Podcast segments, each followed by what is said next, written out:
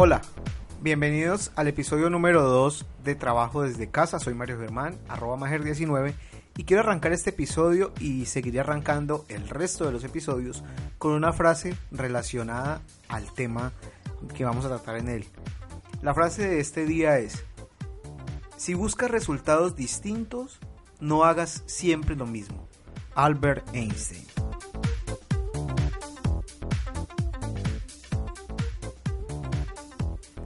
Bien, eh, después de ese episodio piloto en el cual se definió qué se iba a presentar en este podcast y hice algunas aclaraciones sobre la, metodología que iba a utilizar, en este episodio número 2 vamos a ver qué es teletrabajar o qué es trabajar desde casa.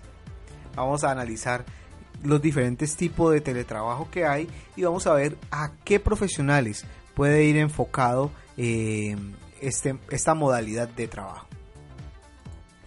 Pero antes quisiera invitarlos a que puedan ver las notas de este programa en mager19.com slash podcast y seguirme en las redes sociales arroba mager19 si tienen alguna duda, inquietud, sugerencia o quieren recomendar algo para este podcast. Bueno, ¿qué es el teletrabajo? Uno podría preguntarse, ¿qué es el teletrabajo? Y podríamos dar una definición rápida y decir simplemente que es trabajar desde casa. Pero si queremos profundizar y entender un poco más sobre los beneficios y sobre qué se trata realmente teletrabajar, podemos ir a fuentes estatales y a sitios web especializados que nos pueden dar una definición más clara.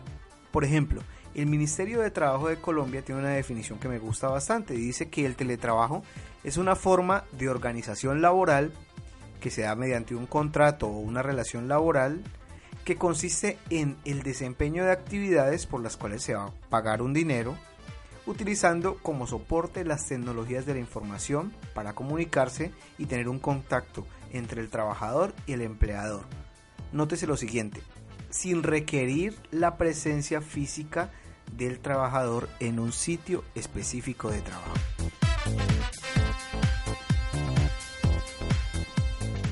Por otro lado, el Ministerio de Trabajo de Uruguay nos dice que es el trabajo que se realiza a distancia, utilizando tecnologías de la información para la comunicación, para vender productos y servicios al mundo. El concepto de distancia significa que se puede trabajar desde su casa, la de un familiar, un hotel, un restaurante, un cibercafé o cualquier lugar del mundo. También el portal Gestión ORG nos da una definición interesante. Nos dice que el teletrabajo es la modalidad de trabajo a distancia que se puede trabajar en un lugar diferente de la oficina, utilizando las nuevas tecnologías para la implementación del mismo. Si pudiéramos hacer un resumen, podríamos decir entonces que es una modalidad de trabajo que se puede desempeñar desde cualquier sitio, bien sea desde su casa, un hotel, un cibercafé, un café como tal, una biblioteca, un coworking, tema del que hablaremos luego, y que consiste en desarrollar ciertos productos y servicios generalmente digitales y que se utilizan las tecnologías de la información para tener una comunicación constante con la persona que contrata ese servicio, bien sea un empleador o un cliente. Entonces de esa manera podríamos dar esa definición. ¿Por qué teletrabajo? Bueno, porque existen muchas tareas que para ser desarrolladas no, no necesariamente se requiere eh, la presencia física del trabajador en un puesto de trabajo. Se pueden realizar desde un lugar distinto a la oficina, con todos los beneficios que eso trae para la empresa y para el empleado también. Además, es indispensable para el teletrabajo el uso de las tecnologías de la información. Y eso pues un acceso a un internet con una velocidad bastante buena o un internet digno por así decirlo si pudiéramos definirlo así pues ha facilitado muchísimo el acceso y la creación de estos nuevos puestos de trabajo. Si hablamos de características lo que podemos lo que mejor podemos hacer sería em, colocar en paralelo las características del trabajo convencional o tradicional con el teletrabajo. Por ejemplo, hablemos de los horarios. En un trabajo convencional, en un trabajo en una empresa, Los horarios son rígidos y siempre van en un periodo de tiempo de 8 a 5, de 7 a 6, de 9 a 7, bueno, ya depende de cada empresa y de cada lugar. Ahora, con el teletrabajo los horarios son flexibles y van de acuerdo a las necesidades de los cargos y de los resultados esperados. Para una persona que contrata a un teletrabajador, a una persona que trabaja desde casa, es más importante el resultado que el que una persona esté sentada en su puesto eh, ocho horas mm, fingiendo o realizando trabajo, pero ocupando un espacio físico donde lo pueda ver y controlar, para un teletrabajador, pues simplemente eh, lo que interesa es que pueda entregar un resultado, un producto de calidad. En el trabajo convencional se trabaja únicamente desde la sede de la organización o desde donde la empresa haya determinado que es el puesto de trabajo, bien sea una fábrica, una oficina, un stand, bueno, el lugar que se haya determinado. Ahora con el teletrabajo se puede trabajar desde cualquier lugar del mundo. Hay muchos casos de personas que trabajan desde eh, una pequeña cabaña frente al mar, desde una biblioteca, desde la casa, como es el caso mío, como es eh, la modalidad que yo he elegido, desde un coworking, desde un café, desde una biblioteca, desde un parque incluso. Definitivamente no hay límite para esta parte. En el trabajo convencional se utilizaban únicamente los computadores y equipos de la oficina.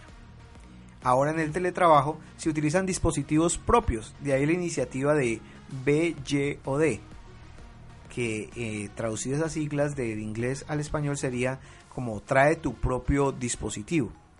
Esto busca pues también que cada persona pueda eh, tener la herramienta que requiere y en este caso pues el teletrabajador debe costearla por así decirlo. En el sistema de trabajo convencional había formas de monitoreo y control físico. Había que llenar eh, una tarjeta, firmar una, una planilla de ingreso y de salida, pasar por un lugar que detecte que has llegado a la empresa. En el teletrabajo se evalúa por resultados. No interesa si tú trabajas en la madrugada, como hace mucha gente, bien entrada en la mañana o en la noche o en la tarde. Ya depende de cada cual. Lo interesante y lo importante es que cumplas con la evaluación de resultados que te han establecido. Si así lo, haces no vas a tener ningún problema y puedes colocar eh, tu horario y tu ubicación donde quieras. Finalmente, en el trabajo eh, normal, convencional, las reuniones laborales están limitadas a encuentros físicos. El que todas las personas que están involucradas en la reunión que se va a realizar se encuentren en un sitio como tal. Hoy en día con, la, con el teletrabajo las reuniones son virtuales con participaciones ilimitadas, simplemente se define una hora y se puede asistir a esa reunión sin importar en dónde esté, siempre que tengas una conexión a Internet. Además de esto, debemos definir que para el teletrabajo hay diferentes modalidades. Voy a enfocarme en dos que son las principales, sé que puede haber muchas otras. La primera de ellas es la modalidad freelance. ¿Y en qué consiste? Consiste en que profesionales independientes utilizan las tecnologías para realizar ciertas labores en las cuales se potencian sus habilidades, trabajando desde la casa, desde, desde un coworking o desde cualquier lugar del mundo. Incluso eh, están los conocidos nómadas digitales, quienes organizan muy bien su día para en la mañana estar trabajando y cumpliendo sus labores, eh, el objetivo los resultados que les han puesto, y en la tarde lo utilizan para conocer el lugar donde están en el momento, o incluso para viajar hacia un nuevo lugar. Esa cultura de los nómadas digitales es bastante interesante y hablaremos en un futuro em, de ello. Generalmente los freelance trabajan por proyectos, por horas, por semanas, por entregas, bueno, depende de cada cual.